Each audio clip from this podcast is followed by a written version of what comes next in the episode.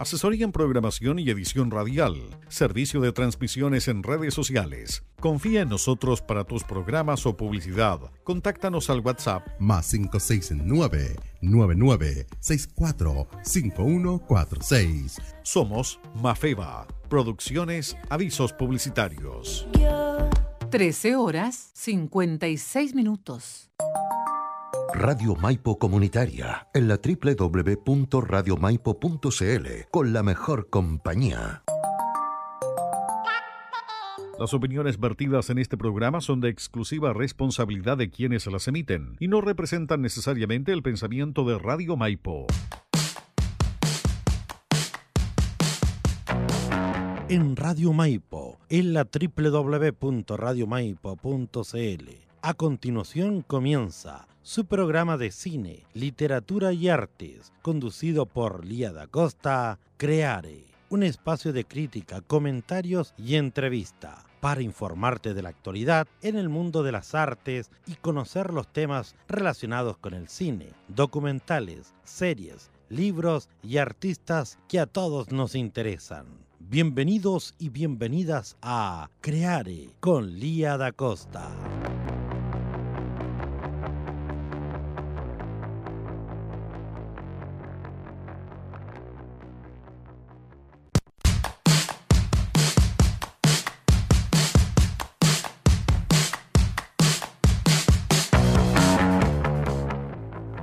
Tardes, queridas y queridos auditores. Estamos aquí en una nueva versión de su programa Crear y ya estamos en el capítulo número 74. Sí, así es, pasa el tiempo y mucha pega. No sé cómo llegamos a este momento de este programa donde le damos las mejores recomendaciones de cine, series, documentales y otros. Y además les hablamos sobre la actualidad cultural de nuestra comuna, de nuestro territorio. El día de hoy le vamos a dar un saludo especial a don Gustavo Puz de la de, Hospital, que esta mañana me hizo una entrevista con mucho cariño, así que le mandamos también un abrazo para él de parte de Chelito y mía de Radio Maipo. Estamos aquí, hoy día ya es una fecha muy especial, este va a ser el último programa de este año, que se va a repetir también la próxima semana y va a ser el programa en el que vamos a contarles cuáles fueron las mejores películas del año 2023 y también con ayuda de nuestros auditores hicimos un ranking de las mejores películas de todos los tiempos de Navidad, o sea, las películas que más ven las personas en Navidad. Así que estamos ya aquí nuevamente con su programa, muy contentos, muy felices de haber terminado ya bien este año, esperando sí, de todas maneras que el próximo año sea mucho mejor, porque este año igual estuvo turuleque, estuvo turuleque, estuvo complicado. Ya decir que por lo mismo vamos a empezar a hacer algunas reflexiones al respecto, pero cuando lleguemos a la parte de Navidad. Bueno, este ha sido un año muy especial en el cine ya han habido varias películas, han ocurrido varios fenómenos ahí en la taquilla del cine, eh, varias apuestas cinematográficas y también eh, estamos recién retomando ya como el, el ritmo que teníamos antes de la pandemia en la cinematografía y también muchas películas que se habían pospuesto por la pandemia también salieron este año. Así que hay varias novedades, muy diversas las pelis y vamos a ir conversando. Estuve estudiando los rankings de mejores películas de 2023 de 100 películas, 69 películas, 50 mejores películas y seleccioné para ustedes 20 películas. Pero estas 20 películas no las puse en orden así de la mejor a lo peor, sino que más o menos de acuerdo a cómo fueron saliendo o las temáticas las fui organizando. Así que el ranking de estas 20 películas las va a hacer usted mismo.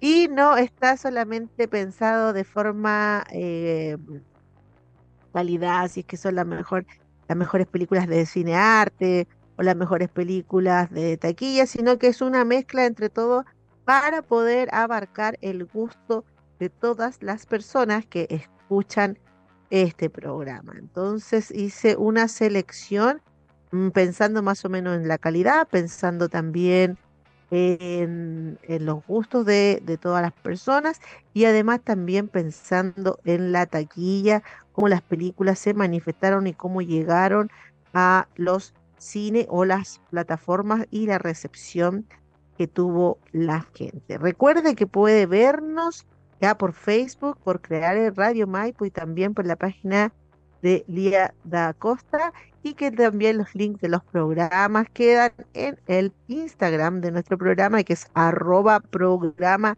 creare donde no solamente va a poder tener los links sino que también extractos y eh, además va a poder eh, tener, saber novedades porque todos los días estoy publicando historias sobre las novedades del cine y además haciéndole preguntas a los auditores y haciendo, ahí interactuando con la gente que oye Creare. Igualmente, Chelito me sube a TikTok de la Radio Maipo, así que también ahí pueden ver extractos del programa. Yo soy anti TikTok, pero Chelito es TikTok, así que está en TikTok también el programa que ya son demasiadas plataformas, ya no, ya no soporto una más, ya no puedo más. Así que ya con Instagram estoy lista y con Facebook. Bueno, así que ya vamos a entonces a estudiar y a analizar las mejores 20 películas del año 2023. Con esta lista usted va a poder chequear una cosa poca, una cosa poca. Con esta lista usted va a poder chequear cuáles vio, cuáles ya ha visto y cuáles le falta ver y, y, cómo, eh, y cómo poder acceder a las películas. Vamos entonces con la primera película de esta lista. La primera película de esta lista es Barbie. ¿ya? Barbie es una, em, es una película que dio muchísimo que hablar, que se estrenó junto con Oppenheimer y que Oppenheimer, no Oppenheimer, Oppenheimer, ¿ya? Buena Jaime. buena Jaime, buena Jaime. y que compartieron eh, cine, compartieron taquilla y pelearon por la taquilla, pero de una forma muy amistosa y muy eh, simpática, ya que los fans, que eran de diferentes eh, ámbitos, diferentes películas muy extraordinariamente diferentes, pero pudieron compartir y colaborarse con humor y se creó, ¿cierto? Toda una tendencia de ir a ver las dos películas, lo cual fue muy beneficioso para los que hicieron la película, pero también entretenido para el público. Yo creo que esa es la tónica que, tiene que primar hoy en día la sociedad, la tónica de la colaboración, de compartir, de colaborar, ayudarse mutuamente y ya no tanto de la competencia y pelearse, porque bien podría haber sido la gente de Barbie haberle tirado basura a la película Oppenheimer y viceversa, podría haberle tirado mucha basura a Barbie porque en realidad eran películas distintas. Pero esta vez, y eso es lo que más me gusta de, de esta situación, es que no ganaron los haters, sino que ganó la colaboración y hubo muy buena onda en torno a estas dos películas, lo cual fue muy entretenido de ver y ojalá que siga repitiéndose lo mismo y que la competencia sea sana y que la competencia no sea una excusa para basurear obras artísticas de otras personas. Bueno, Barbie es una novedad, es una película bien vanguardista, ya eh, en términos de la forma en que está hecha la película, es muy feminista, es una película muy feminista que muestra eh, una visión nueva del feminismo y hace una crítica al feminismo antiguo, ya porque Barbie era una muñeca que se eh, creó con una fan feminista, ya de la idea de que las mujeres podían hacer todo. Entonces está la Barbie doctora, la Barbie abogada, la Barbie princesa, la Barbie eh, nadadora, la, la Barbie ingeniera, etcétera, etcétera, etcétera. Y la idea era que las mujeres pudieran hacer todos todo y que podían hacer de todo, lo cual fue muy em, interesante y fortuito y provechoso en su época, ya. Pero eh, después esto fue quedando como ya en el pasado y, eso es lo que muestra la película, que en este Barbie Land, digámoslo así como este mundo de Barbie, las Barbies quedaron como con la idea del feminismo, pero después la realidad fue otra y lo evidencia la película mostrando a un directorio de Mattel donde son puros hombres. Ya, entonces la película es revisionista de, del feminismo para tratar de entender cómo vemos el feminismo hoy en día y de qué se trata el feminismo hoy en día. Y también para evidenciar, y es una autocrítica para evidenciar que no, no era solamente necesario, o sea, no era suficiente, digámoslo, hacer una película en que las mujeres, las, o sea, ser una muñeca que pudiera hacer de todo, sino que también era importante en entender y ver cómo esta figura eh, ingresaba en un sistema patriarcal y cómo este sistema patriarcal, ¿cierto? Consume a Barbie, lo, lo, la consume a la Barbie y la transforma, ¿cierto? En un objeto que en realidad en vez de causar e inspiración a las mujeres, causaba presión en las mujeres eh, desde, desde, desde la frase así tenemos que ser, o sea, así tenemos que ser las mujeres, tenemos que ser como Barbie, y cierto, era una presión demasiado grande. Entonces, esa obsesión del perfeccionismo de la mujer, de que la mujer tiene que ser buena profesional, buena madre, bueno y perfecta en todo, no se puede equivocar al hablar, tiene que eh, estar bien inserta en la sociedad de todas maneras, em, no puede caer en ninguno de los ámbitos. Esa, esa forma de ver a la mujer también es dañino porque las mujeres no somos perfectas y tampoco podemos hacer todo perfecto y generalmente las mujeres que somos profesionales y nos dedicamos a, a nuestra profesión siempre estamos jugando al malabarismo de lo que es ser madre, lo que es ser eh, profesional, de lo que es ser dueña de casa, de lo que es ser hija, madre, un montón de roles que estamos siempre ahí malavariando para poder cumplir.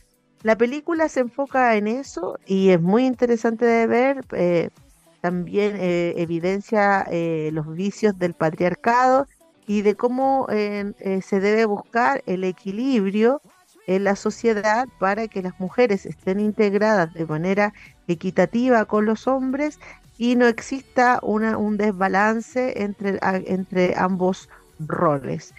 Provechosa la película, interesante, buenísima para conversar y también me parece genial que esté enfocada hacia las nuevas generaciones de mujeres, de las niñas, ya en, en varios aspectos, porque las niñas también pueden ver, anticipar y entender ciertos conceptos y ciertas ideas feministas que de seguro van a ser muy provechosas para su vida.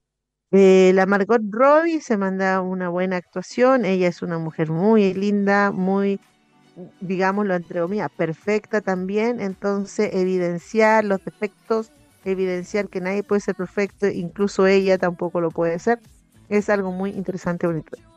Chilito, dime. Oye, yo vi la película Barbie hace como dos noches atrás, y sabes, claro, eh, si tú la miras para los niños, mejor... Eh, o para uno de repente puede ser como, eh, no aburrida, pero como eh, fantástica. Pero representa justamente eh, en lo que se tiene que entregar a los niños. Ah, el tecito tomando como que fuera té, porque es un juego, más que una película. Entonces, en ese sentido creo que sí cumplió la película. Claro, por un momento de repente uno se aburría con las temáticas, pero claro, si tú lo veías como niño o niña, obviamente es es lo que nosotros también hicimos en su tiempo. Si también jugamos a las tacitas, en ese tiempo eh, me acuerdo que la compañera Cursa tenía las barras y todo. Entonces, en ese sentido, eh, creo que la película cumplió la expectativa. Aparte que súper bien actuada también. Y eh, no abusaba tanto de musicales, eso me gustó. Realmente estas películas abusan mucho de los musicales y está como que lo justo y necesario. mira, la película no es una gran cosa, no, no, no es una gran película, pero como para verla cumple. Con la expectativa de que es una película para niños y que hay que entenderla como niño. Mm. Gracias. Exactamente, sí, exactamente eso es. Eh, los, adultos la vemos y le hacemos una segunda lectura, pero en realidad está enfocada a los niños y las niñas y en ese sentido debe ser para mí, yo si hubiese sido niña la habría visto de forma alucinada y viendo la Barbie eh, en, live action, ¿cierto? Es una Barbie real, porque las películas de Barbie siempre han sido siempre han sido de, de monitos. Así que eh, una, una, de las mejores películas también de, este año es, es Barbie.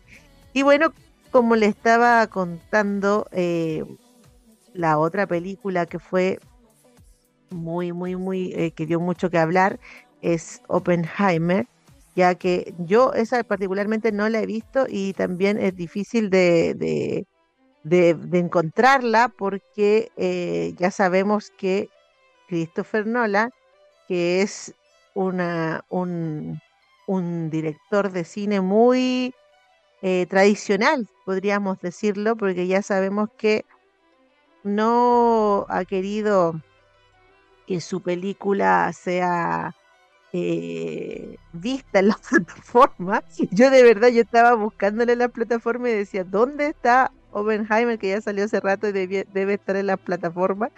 Y después me di cuenta que no, que no, que no, que no está, po, que no está. Y es porque el director Christopher Nolan, ¿cierto? Eh, ha dicho, yo quiero que esta película la vean en el cine o si no, que compren el Blu-ray para que puedan vivir bien la experiencia. Yo creo que igual va a llegar a las plataformas y las Sí, plataformas igual se la van a comprar, pero ¿en cuál está? En Amazon. ¿En Amazon Prime? Sí, está en Amazon Prime. Sí, pero hay que comprarla. Ah, Pero ya, hay que pero comprarla, está, no pero está libre. está. Sí. Oye, mala política esa de Claro, Amazon. sí, ¿ah? hay que, hay voy, a que, pasar, pa- voy a pasar una visita así cortito hay nomás. que pagarla. Eh, las plataformas de streaming o, o se paga una vez o no, o no pagamos nunca, pero eso estar pagando dos veces lo encuentro de mala onda. Sí, no, lo que pasa es que tiene el, el Amazon Prime pertenece a mm, Amazon en general y Amazon en general tiene todos los libros, tiene todas las películas, tiene todo. Ya, entonces los que las que están en la plataforma, o sea, por lo que tú pagas son las películas que están liberadas para la plataforma y eso se llama Prime. Pero si tú quieres ver una de las películas, que las puede- puedes encontrar cualquiera, porque ahí en Amazon están todas las películas, la que tú quieras encontrar, pero no está dentro, no está liberada en el Prime, tienes que pagar por ver la película. Yo prefiero, yo prefiero comprarme Blu-ray si voy a querer, voy a pagar aparte por cada película. Pero en el caso de Oppenheimer, yo creo que, yo creo que me va a tener que disculpar Christopher Nolan, pero voy a tener que descargarla para poder verla. Yo por eso siento que como las como todo es tan caro, yo creo que para socializar, o sea, perdón, para socializar, para que las cosas lleguen a todo el mundo, democratizar, dice la palabra, democratizar el, el arte, yo creo que algunas cosas, algunas páginas piratas de verdad que sirven a bueno, pero como les decía, Christopher Nolan no, no usa efectos digitales en esta película y también está, bueno, me parece que en todas sus películas, no estoy segura. Pero la idea era, era que esta película se, se consumiera como una obra artística, como una obra de arte. Es una película muy interesante de ver. Yo no la, yo no la he visto todavía, pero me interesa verla porque eh, muestra desde dentro lo que significó todo el proyecto de la bomba atómica cómo se construye la bomba atómica, cómo hacen los procesos, como el, el, el, el, el- Oppenheimer, quien creó la bomba atómica, acepta hacerlo, y ahí viene todo un cuestionamiento valórico, moral, de lo que significó, eh, de la responsabilidad que él tuvo para eh, que existiera la bomba atómica que ter- terminó matando cierto miles y miles miles de personas y mm, haciendo desaparecer para siempre eh, a muchas familias de la faz de la tierra en Hiroshima y Nagasaki, ya que son temas que son súper importantes de conversar hoy en día, porque en este momento ya sabemos que hay un asedio eh, general en Gaza, donde están encerradas las personas, no le está llegando agua, no le está llegando alimento y las están bombardeando constantemente. Han muerto 20.000 personas ahí, 7.700 de ellas niños y niñas que no es para nada menor, y los niños y niñas están muriendo ahora de hambre en ese lugar. Por lo tanto, tratar de entender eh, cuáles son los factores de la sociedad, cuáles son los factores de nuestro mundo globalizado que permiten que ocurra una de esas cosas y cuáles son las visiones de mundo y las discusiones que hay en, en torno a eso, es súper importante analizarlo, verlo y ver también qué, qué posición estamos nosotros y cómo nosotros podemos colaborar con eso, como no colaborar con eso. Por ejemplo, yo les contaba la otra vez cuando hablamos de esta película, cuando se iba a estrenar, les contaba que había visto un documental sobre los científicos alemanes que estaban a la orden de Hitler para construir su propia bomba atómica y que estos científicos no se la construyeron, solamente atrasaban el proceso y hacían como que trabajaban, pero no trabajaban, porque consideraban que entregarle una bomba atómica a una persona en una guerra era lo peor que podían hacer como científicos y moralmente ellos no tuvieron em, no, tu- no, no quisieron hacerlo porque moralmente sabían que eso estaba mal. Entonces estos científicos, al saber que Oppenheimer sí desarrolló la bomba y que sí la usó, ellos no lo podían creer, no podían creer que otro científico, del, aunque fuera del otro bando, hubiera accedido a hacer la bomba atómica. Por lo tanto, aquí eh, un cuestionamiento valórico moral de cuán importante es cuestionarnos de que si lo que estamos haciendo está bien o mal. Y ahí viene una pregunta, porque los científicos que tienen tanto conocimiento y están tan avanzados, a veces están muy preocupados de lograr el cometido, de lograrlo. ¿Puedo lograrlo? ¿Lo puedo hacer? Están más preocupados de lograrlo que de preguntarse, ¿debo hacerlo? ¿Debo hacer esto? ¿Es propicio que lo haga? ¿Ya? Y ahora también tenemos esa, esa, es, todos esos cuestionamientos porque la inteligencia artificial ya llegó, ya está aquí y tenemos que preguntarnos, hay, hay, hay, hay- cosas que podemos hacer, pero las debemos hacer.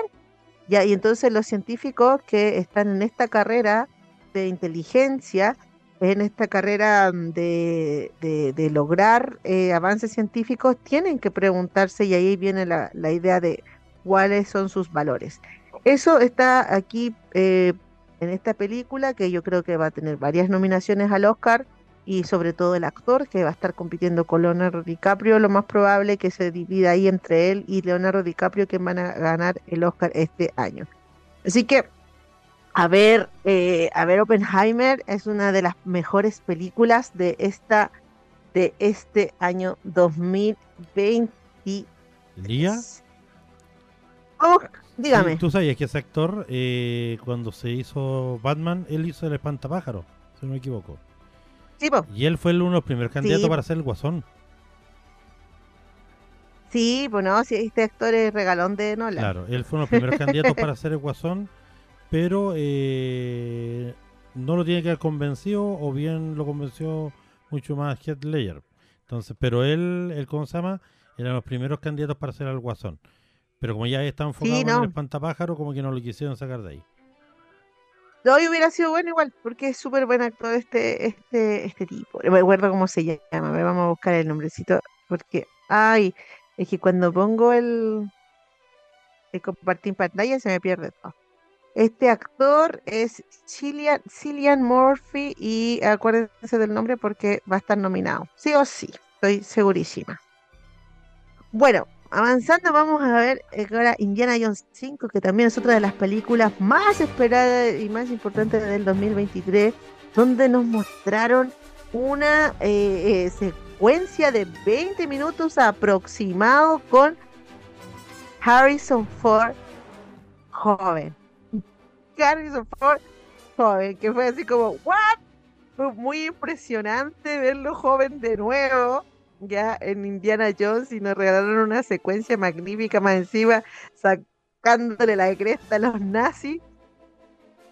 Yo creo que esos 20 minutos para mí en el cine fueron la gloria. Además, que justo mi, mi amigo Cristian, Cristi, que le mando un saludo también, él me invitó para porque como regalo atrasado de cumpleaños me invitó a verla en IMAX. Y IMAX es un cine que, bueno, varios cines que están en Santiago, pero son gigantescos y las pantallas son así como curvas y tú estás como encima de la película porque los asientos son casi como, son muy hacia arriba, muy altos, es como encima de la película, la película te envuelve, el sonido te envuelve, increíble. Ahí vi los primeros 20 minutos de esta película que son extraordinarios, de verdad. Es un deleite, es un deleite ver a Harrison ¿Y por Ford los joven de peleando 20 con los minutos nomás? nazis. ¿Ah? ¿Por qué solamente los primeros 20 minutos? ¿Cómo? No te entiendo la pregunta. ¿Por qué viste ahí en el cine los primeros 20 minutos? No, si la vi Ah, entera, ya. pero Oye, ¿qué dónde queda ese 20 cine? Ese fuimos a, a- este es un mall que está en Tobalaba. O sea, parece que está cerca, está cerca del edificio gigante, pero no es el edificio gigante. Costanera. Pero no me acuerdo cómo se llama. Pero no es Costanera, no es allí, es antes. Oye, a mí me gusta la actuación de Antonio Bandrá. Sí, pues Antonio Bandera ahí nos re- re- represent, latinos represent ahí con Salió Antonio más. No, salió más poco que, que Brad Pitt en La Ciudad Perdida. Ya, pero igual, igual estaba re bien, estaba re bueno su personaje, estaba súper entretenido. Bueno, El resto de la película es una película de aventuras. Vemos a, a- Harrison Ford ya de 80 años y mandándose la media aventura ya por todas partes. La película no para, es acción, acción, acción, acción, acción, acción, acción. Y introduce, ¿cierto?, a la, a la mujer, la, la ahijada, que va a ser la que va a heredar, se nota inmediatamente que es la que va a heredar la, el- la historia o la saga de Indiana Jones, porque también es, eh, fanática de la mm, arqueología y además traficaba, traficaba eh, mm, piezas arqueológicas y tenía mucha personalidad, mucha destreza, el mismo humor que, que Indiana Jones y además es, em, bueno, es muy simpática y también es como muy de, conquistar, de, con- de conquistas, porque sé que Indiana Jones también era de, de muchas conquistas de mujeres y aquí en este caso e- ella es conquista hombres, pero igual es como el personaje de Indiana Jones, pero en versión eh, femenina y estaba muy bien desarrollada. A mí me gustó muchísimo el personaje de Phoebe Wall Waller Bridge, así se llama la actriz, Phoebe Waller Y no me acuerdo cómo se llamaba el personaje. Ver, lo necesito encontrar el nombre del personaje, pero no me aparece aquí en esta, en esta mm, paginita. Pero lo voy a buscar al tiro. Eh, eh, Elena Shaw. Elena Shaw se llama el personaje y lo, y lo más probable es que sea la heredera de Indiana Jones, de eso estoy seguro, eh, segura porque es la hijada de Indiana Jones. Así que ya lo saben, esta ya la estrenaron hace poco, está en Disney, así que les recomiendo que hagan un recorrido por todas las películas de Indiana Jones y las vea y ve, llegan al final y vean esta que está pero buenísima. Yo creo que cerró con broche de oro eh, la producción de Steven Spielberg. Esta saga fue broche de oro. Así que Indiana Jones 5, el dial del destino y el final es increíble. Ya así como todo podría haber pasado en todas las otras películas, todo pasó, todo pasó, hasta la 4 pasaron cosas extraordinarias, pero aquí ya pasa en la 5 pasa lo más extraordinario que se puedan imaginar y de verdad que como fans de Indiana Jones te llena así como el espíritu, así como ¡ah! ¡Qué momento más emotivo! Así que al final se van a terminar llorando una tremendísima, tremendísima película. Indiana Jones 5. La otra película que es súper taquilla, súper popular es John Wick 4. John Wick 4 es también una de las películas del momento, dirigida, ¿cierto?, por eh, Chad Stale- Stahelski, Stahelski, ya, y protagonizada por Keanu Reeves y Lauren Fishburne, ya, y también lo interesante para nosotros y nosotras en nuestro país es que aparece un chileno en la película, el maestro de artes marciales y protagonista de muchas películas de artes marciales como Kiltro, como Mirachman, como El Redentor, Marco Saror. Este ya aquí da- hace obviamente un personaje increíble, pelea increíble, ya, y John Wick tiene que sacarle la mugre, pues me imagino que se lo tienen que pitear. ya. Esta película yo un día la empecé a ver, John Wick, pero la verdad que tanta tanta violencia, tanta sangre no, no, no va conmigo. Me encantan las películas de artes marciales, pero esta la encontré muy bruta para mi gusto, pero sé que hay muchas personas que son ultra fans de John Wick 4, así que también una de las películas más taquilleras y más vistas de este año. Y ya lo saben, donde aparece un eh, chileno, Marco Para que la vean. John Wick 4, creo que está en eh, eh, HBO, ¿no? Ya no estoy segura. Eh, Chelito, si me podéis buscar dónde está John Wick 4, te lo agradecería, porque no recuerdo. Y bueno, el otro día, mm, mm, en las nominaciones de los Globos de Oro, que es lo vamos a conversar con eso después, después del año nuevo, cuando ya estemos próximos a la, a la ceremonia de los Globos de Oro. Pero te estuve mirando. ¿Cuánto? ¿En dónde está? En, Amazon Prime. En Amazon Prime está John Wick 4. Estuve viendo las nominaciones de los Globos de Oro ya, yo creo que ah, el próximo año, que queda poquito para el próximo año, vamos a estar hablando de las nominaciones de los Globos de Oro y vamos a hacer el especial de los Globos de Oro con, con su copita de vino, con su ya su gala. ¿sí? Porque además está nominado un chileno. Pedro Pascal está nominado a los Globos de Oro. Por primera vez en la historia se nomina a un chileno o chilena para mejor actor o actriz en los Globos de Oro. Así que tenemos que estar todos los chilenos vestidos de gala tomándonos un vinito y viendo eso. Ya. Mario Bros. ¿Por qué le estoy hablando de los Globos de Oro y de Mario Bros? ¿Qué tiene que ver? Porque está nominada la canción de Jack Black que sale en Mario Bros. Está nominada a los Globos de Oro. Peaches. Esa que es Peaches, Peaches, Peaches, Peaches, Peaches. Aquí, Calfu le encanta esa canción, por eso apareció aquí. Pero me da mucha. Eh, es, una, es una canción muy divertida, muy entretenida y me da mucha risa porque, como que no pudo pasar desapercibida. Está cantada, protagonizada por Jack Black. Así que ya los Globos de Oro también va a estar ahí Mario Bros. Esta película fue súper, ultra esperada porque es uno de los videojuegos más queridos de, todo, de todos los tiempos y se había hecho una vez una película live action que era muy mala, malísima y ya ahora es una película de culto de lo mala que era. Entonces, no se esperaba nada en realidad, o sea, como que por favor no se equivoquen, esa era la, lo que pedían los fans de esta película y resultó ser una película muy, muy entretenida, muy bonita, con cambios también interesantes desde la mirada feminista y con protagonistas como Chris Pratt que hace la voz de Mario y Jack Black que hace a Pupa. Ya, entonces fue una película linda, muy interesante, entretenida, con las canciones muy entretenidas y que cumplió con todas las expectativas y mucho más de los fans de Mario Bros. Y eso es muy meritorio porque no se había podido lograr eso. Así que Pitches Pitches, la tremenda canción de Mario Bros. En animación, bueno, de, animación a live action, nos tuvimos este año la película La Sirenita, que fue ultra criticada, con muchos dramas, ustedes lo saben.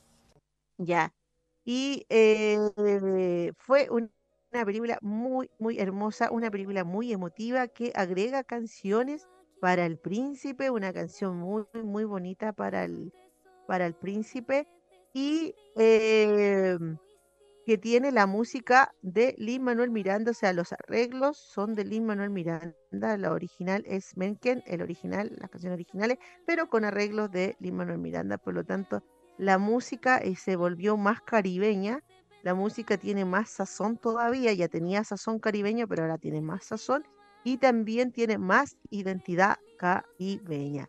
Las, las actrices que hicieron la voz de la sirenita para todas las lenguas que hay, oye, cantan, pero precioso. Ya usted la vea en italiano, la vea en francés, la vea en inglés, la vea en castellano, va a encontrarse con unos cantos eh, de la sirenita que de verdad te erizan la piel.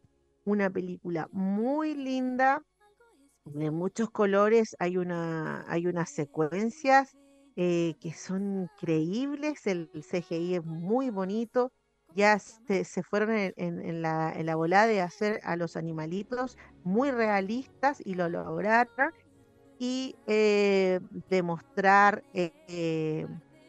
una historia también con un tono más feminista, una historia en la que se eliminan las cosas que no le gustaba a la gente de la sirenita, porque decía, ¿por qué la sirenita está haciendo eso? ¿Por qué la sirenita le pasa lo otro? Bueno, acá lo cambian, lo mejoran y se transforma en una película muy actual, con, una visión muy contemporánea eh, de nuestra sociedad y una película emotiva muy hermosa de a mí me encantó La Sirenita, muy bonita.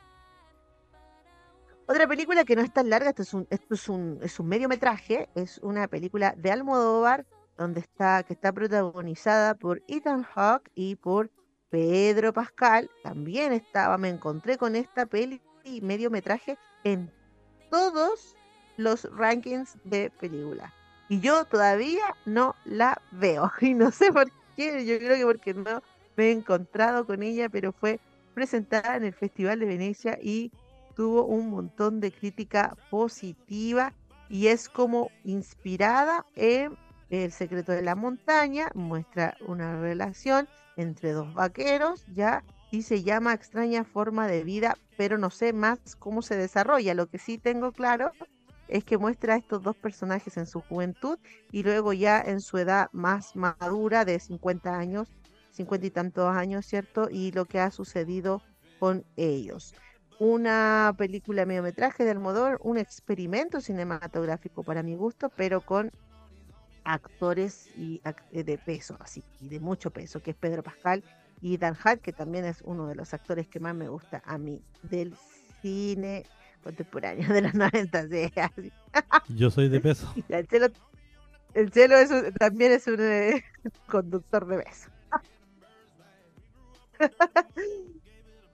Otra película que tengo mucho que hablar es El Gran Turismo, ya que está basada en hechos reales. Se trata de un videojuego, El Gran Turismo, pero la historia cuenta de un jugador de videojuegos del Gran Turismo que después se vuelve conductor profesional de eh, autos de carrera, ¿ya? Y la película cuenta la historia real de cómo un jugador de videojuegos se transforma después en un chofer conductor de autos de carrera en la vida real y logra grandes eh, metas, grandes objetivos. Aquí tenemos las actuaciones de Orlando Bloom y también de eh, el el policía de Stranger Things, sí, él, el mismo, David, David Harbour, ya que también es uno de los actores más cotizados, y el joven Archie Madkewe, que es, em, esta es su primera película, es su, es su película prima, su primera, la primera vez que actúa. Así que esta película estuve buscando y solamente encontré el tráiler, todavía no la estrenan en las plataformas, así que espero que eh, sea prontito para que la podamos ver el Gran Turismo, una película para los amantes de los videojuegos y para los amantes de las carreras de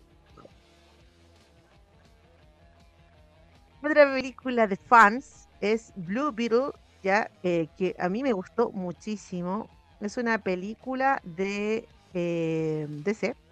Ya es una película que muestra el primer superhéroe latino. Y de verdad es muy latino. Me gustó mucho el soundtrack de esta película. Em, mostrar pues, canciones muy, muy eh, tópicos, canciones que son, han logrado ser tópicos en la cultura latinoamericana aparecen aquí y están muy bien eh, puestas, justo en el momento preciso están ahí. Con las actuaciones del protagonista de Cobra Kai, ya que ya eh, ha, conquistado el corazón de muchos adolescentes, ya que se llama, este joven se llama Cholo, Cholo Maridueña. Igual le pueden decir solo Maridueña, ya, solo Maridueña, que es el actor protagonista de Blue Beetle que muestra el primer eh, superhéroe latino. Y de verdad es muy latino. Está muy entretenida esta película, está en HBO. Véanla, se van a divertir muchísimo. Traten de verla en familia. Eh, porque como es latino, él no es superhéroe solo. Es superhéroe con toda la familia. Con la mamá, la abuelita, el tío, la hermana. Y eso es muy divertido porque muestra, eh, retrata muy bien lo que es la cultura nuestra, la cultura latina. Me encantó esta película. Estamos aquí en Creare con las mejores películas del año 2023. Todos los martes, recuerda, 10 para las 2 hasta 10 para las 3. Estamos hablando de cine aquí en Radio May. Pero no se olvide, y en este momento les estoy contando a todos mis queridos y queridas auditoras el, em, cuáles fueron las 20 mejores películas de 2023, ¿cierto? Analizándolo desde la taquilla, desde los gustos, desde el arte, y haciendo, tratando de aunar, ¿cierto? Los mejores, con todos estos criterios, las mejores películas de 2023 para que usted vea, chequee, vaya chequeando cuáles vio y cuáles todavía no ha visto, porque en el verano hay que verlas todas antes de los Oscars. Y bueno, vamos a ver, el creador se trata de una película dirigida por el director de Road One, que es una de las películas más queridas ya de Star Wars. De hecho, se habla de que es la mejor película de Star Wars, lo mejor que ha hecho Disney en Star Wars, le tira un montón de flores. Y su director, Gareth Edwards, ¿cierto? Logró el, la lograr la producción o el financiamiento para hacer la película El Creador. La película El Creador no tuvo mucha eh, difusión. Yo pienso que el problema de taquilla que tuvo más que cualquier otra cosa fue un tema de difusión.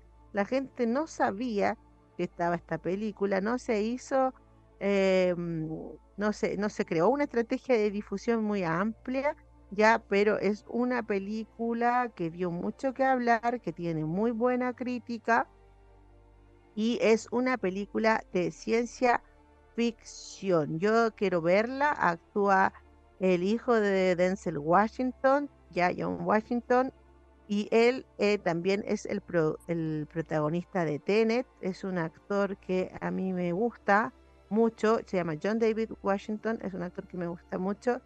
Eh, como les decía, protagoniza, eh, protagoniza Tenet y también la, mm, la película de los Panteras Negras, que se, llama Moisés, Moisés y Judas, Judas Negro, algo así, y eh, que ha logrado harto renombre, ya no solo, no solo por ser el hijo de Denzel Washington, sino porque de verdad actúa baganísimo y tiene mucha destreza.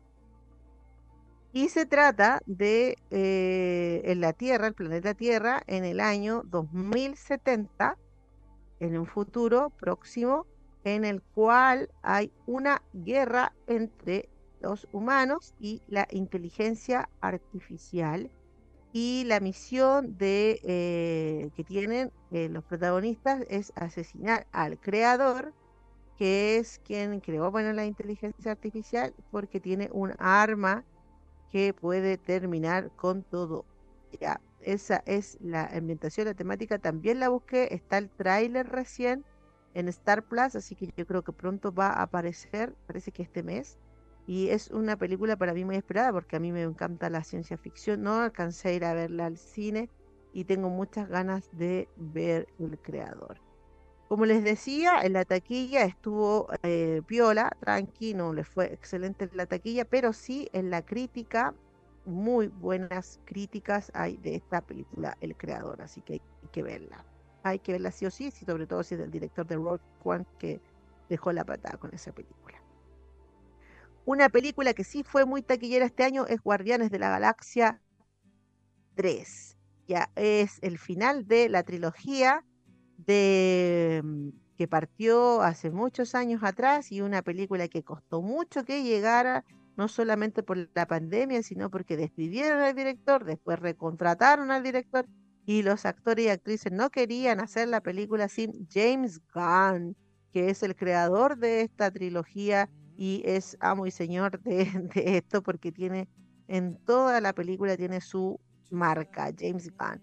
Entonces los actores no querían hacerlo sin él, después vino la pandemia y luego se atrasó y finalmente salió Guardianes de la Galaxia 3 este año y logró toda la expectativa, un cierre pero espectacular para la trilogía muy entretenida y con una, em, un mensaje animalista muy profundo, donde todas las personas se ven extremadamente conmovidas por el maltrato animal que muestra, ¿cierto?, la vida de Rocket desde, su, desde que nace, ¿cierto?, hasta que se transforma en guardián de la galaxia. Eh, una película que tiene una música muy buena, si bien la primera estaba música a los 70, la segunda ya tira un poquito a los 80, y ya en esta peli muestra más música de los 90 e incluso 2000. Eh, pero es la selección de, de, temas de James Gunn, que tiene muy buen gusto para la música y que además pega, pero perfecto con la película. Tenemos cierto a la Gamora que se quedó desde Endgame, la Gamora que no conoce a Star-Lord y esa relación entre ellos dos es muy entretenida, una divertida, entretenida, emotiva, buena buena, buena, buena Guardián de la, Galaxia 3. Yo creo que lo mejor de Marvel de este año 2023. Y vimos también la primera parte de Misión Imposible, Sentencia Mortal, que ya es el final, es el final de la saga Misión Imposible, pero nos falta ver la segunda parte que se va a estrenar el próximo año.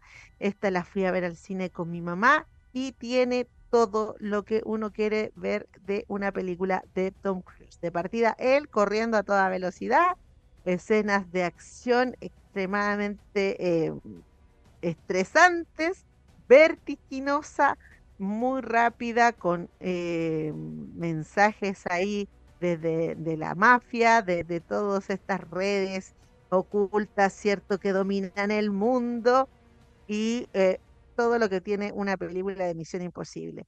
Una muy, muy, muy buena película para ver este año, para verla con la familia y obviamente solo es la parte 1, vamos a ver qué pasa con la parte 2, que será el final de la saga. Oh, y Tom Cruise, con 60 años, está como quiere. ¿Qué quieren que le diga? Está como quiere. Lo hace todo todavía, todo lo hace. Así que muy, muy buena película. Asteroid City, una película muy esperada que también se estrenó en, eh, en Venecia, en el Festival de Venecia. Es una comedia dramática, romántica y de ciencia ficción dirigida por Wes Anderson y tiene toda la volada de eh, Wes Anderson, que eh, es director de puras películas raritas como Los Tenenbaum, etcétera que tiene la misma tónica, eh, pero una estética muy interesante y lo mejor de la película en, términos como llamativos que te puede llamar la atención son los actores. Está Adrian Brody, Tom Hanks, Scarlett Johansson, Margot Robbie, Rupert Friends, Steve Carr, Jason Schwartzman y bueno, y Jeff Goldblum. Puros actores conocidos, una, película muy interesante de ver, como el estilo de los Tenenbaums, Asteroid City, también estoy muy ansiosa de verla porque tampoco todavía la he podido ver.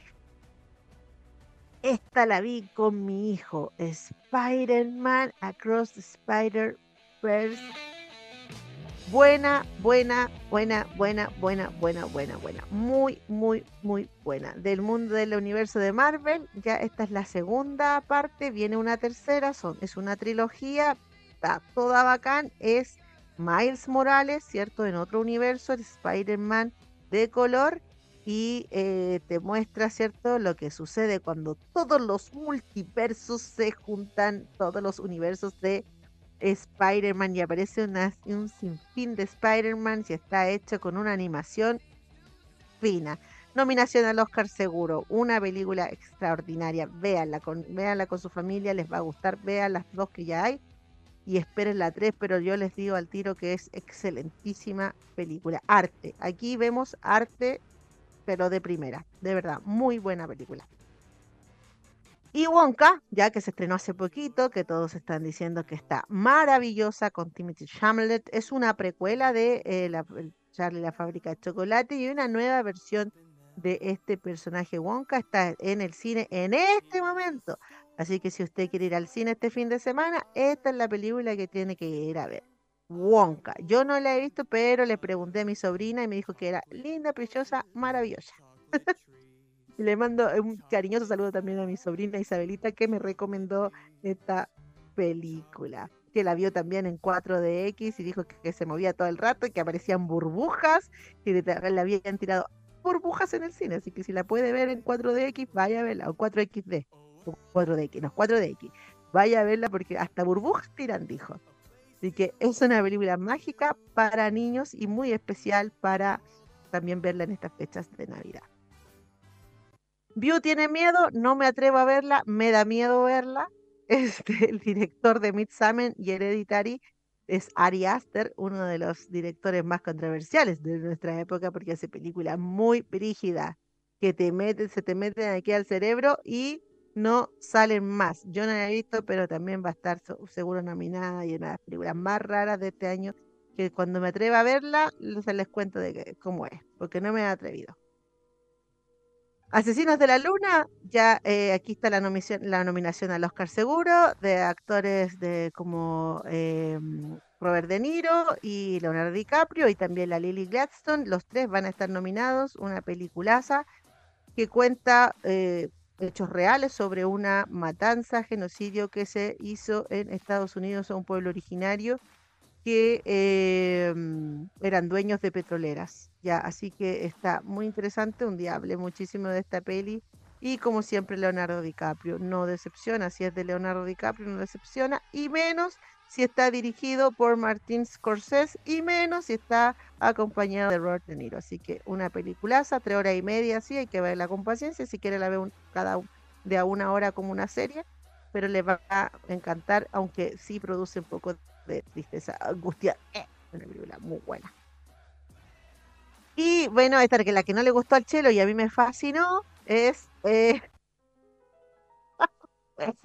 ya está, ya, empezamos a pelear, ya, ya empezamos a pelear. Es dejar el mundo atrás. Que a mí me encantó, que está en Netflix y no les voy a contar nada para que la vean. Véanla, está buena, buena, buena. Yo terminé de verla y dije, sinceramente, creo que una de las mejores películas que he visto en el año 2023. Esa es mi, mi apreciación. Y el chelo, bueno, ahí, bueno, el chelo. Y bueno, en el cine fui a ver Napoleón, que me dejó impactada. Es una alegoría al mal. Si usted quiere entender a la gente mala, vaya a ver Napoleón, porque no hay ningún personaje bueno en toda la película y te muestra la vida y todo lo que hizo Napoleón y está mezclado entre hechos reales y está mezclado con, la, con historia y qué sé yo, y les va a contar y les va a mostrar y les va a expresar lo que es, fue Napoleón, lo que son estos megalomaníacos malditos que se quieren adueñar de todo el mundo, imperialistas desgraciados, la va a poder ver acá. Así que vaya a verla. Y la última película de las mejores películas también está en el cine y se llama El peor equipo del mundo, que también está basada en hechos reales y se trata de un DT, de un técnico de un equipo profesional que por mandarse varias embarradas lo mandan a dirigir un equipo maorí que nunca, un equipo que nunca ha hecho un gol.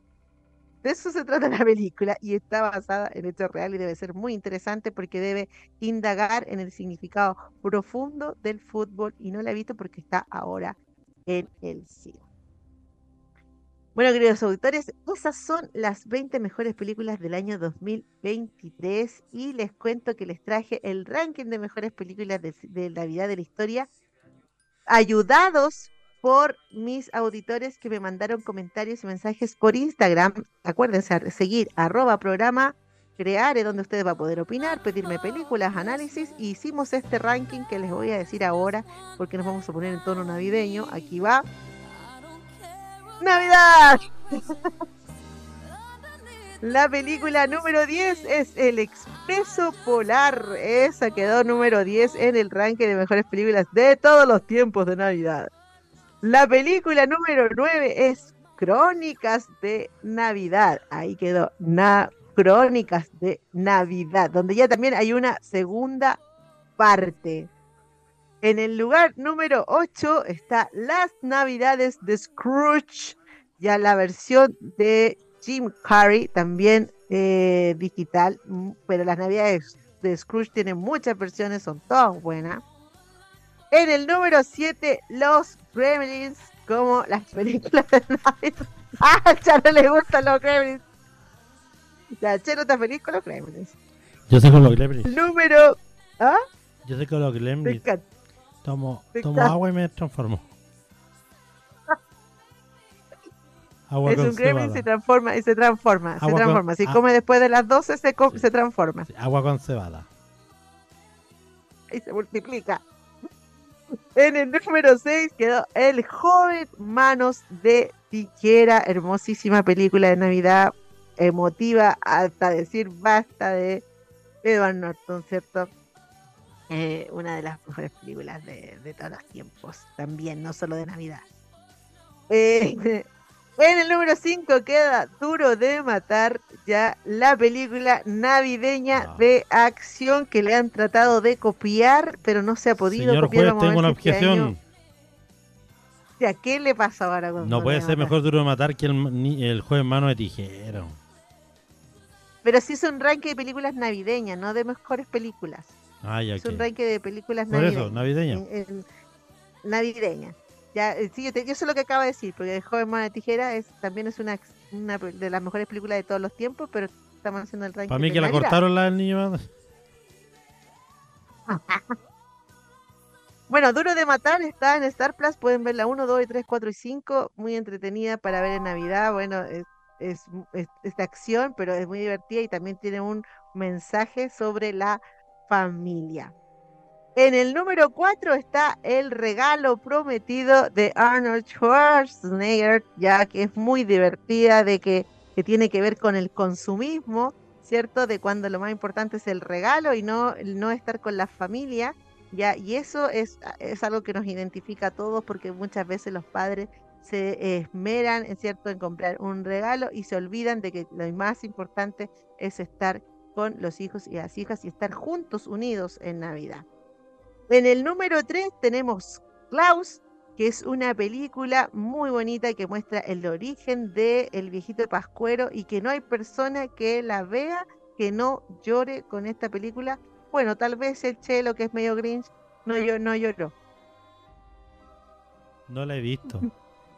¡Ah! Ya tienes una película para ver. Es hermosísima, amor. Hermosísima. En la hermosísima. número Muestra- uno. Muestra el origen de- del viejito pascuero y es muy, muy, muy bonita para ver en familia. ¿Quedó cesante antes ese viejo pascuero? ¿Ah? Quedó cesante antes ese viejo pascuero.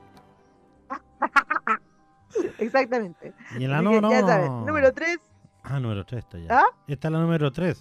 número 3, Ah, ya. número 3, Klaus. El número 2 tenemos el Grinch, ya que es una película que por excelencia para ver también tiene una crítica al consumismo, ya eh, y cuando uno se olvida de las cosas importantes que tienen que ver con Navidad. Y la número uno indiscutible de todos los tiempos es Mi pobre angelito, que es la película que todo el mundo ve. Así que ahí tenemos el ranking de las mejores Es como la, películas de Navidad de todos los tiempos. es como la Vamos a- Jesús de a- a Nazaret. de- Oye, es como la Jesús de Nazaret de Semana Santa. Las que son las tres horas. El Expreso Polar, número 10, número 9, Las Crónicas de Navidad, número 8, Las Navidades de Scrooge, número 7, Los Gremlins, número 6, El joven Manos de Tijera, número 5, Duro de Matar, número 4, El Regalo Prometido, número 3, Klaus, número 2, El Grinch y la ganadora es la primera, el número 1 es Mi Pobre Angelito. Bueno, queridos auditores, con esto ya nos estamos despidiendo. Yo les quiero dejar solamente un mensaje para la Navidad, eh, para todos ustedes.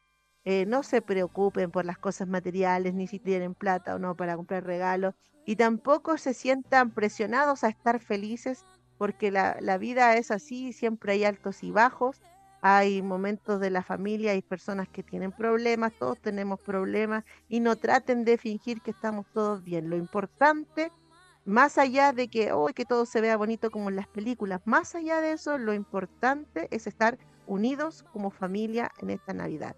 Unidos. Eh, hable con sus mamás, hable con su familia, hable con sus hermanos, reconcíliense con las personas que se tienen que reconciliar y júntense, únanse, estar unidos. No importa si se puede estar súper feliz, porque a veces no se puede estar súper feliz. No importa si tienen regalos, porque a veces no se puede comprar los regalos.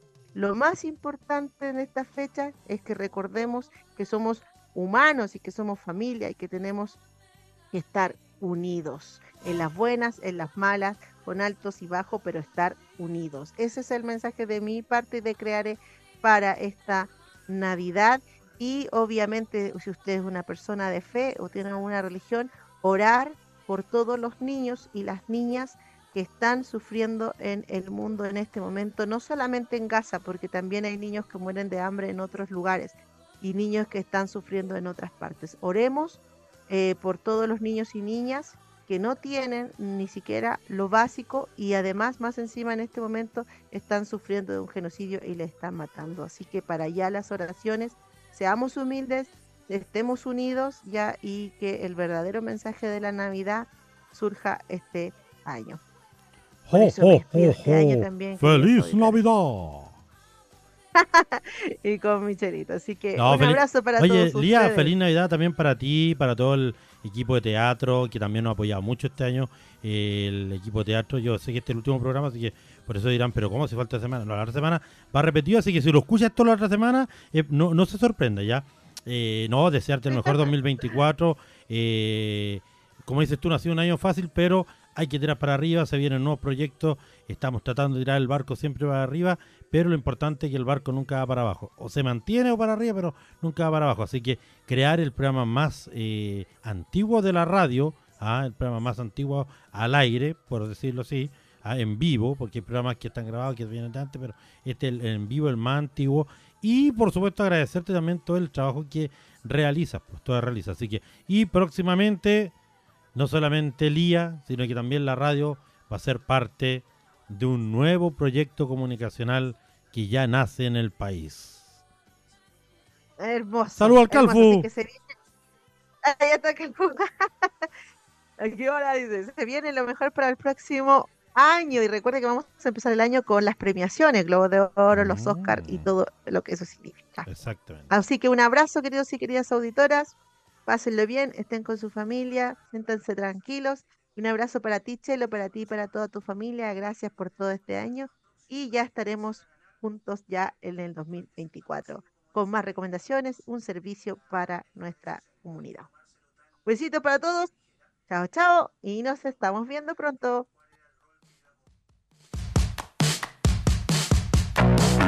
Radio Maipo presentó Creare, un espacio de crítica, comentarios y entrevista para informarte de la actualidad en el mundo de las artes y conocer los temas relacionados con el cine, documentales, series, libros y artistas que a todos nos interesan. La próxima semana, en este mismo horario, Lía da Costa volverá con su programa de cine, literatura y artes. Hasta el próximo programa. Las opiniones vertidas en este programa fueron de exclusiva responsabilidad de quienes las emiten y no representan necesariamente el pensamiento de Radio Maipo.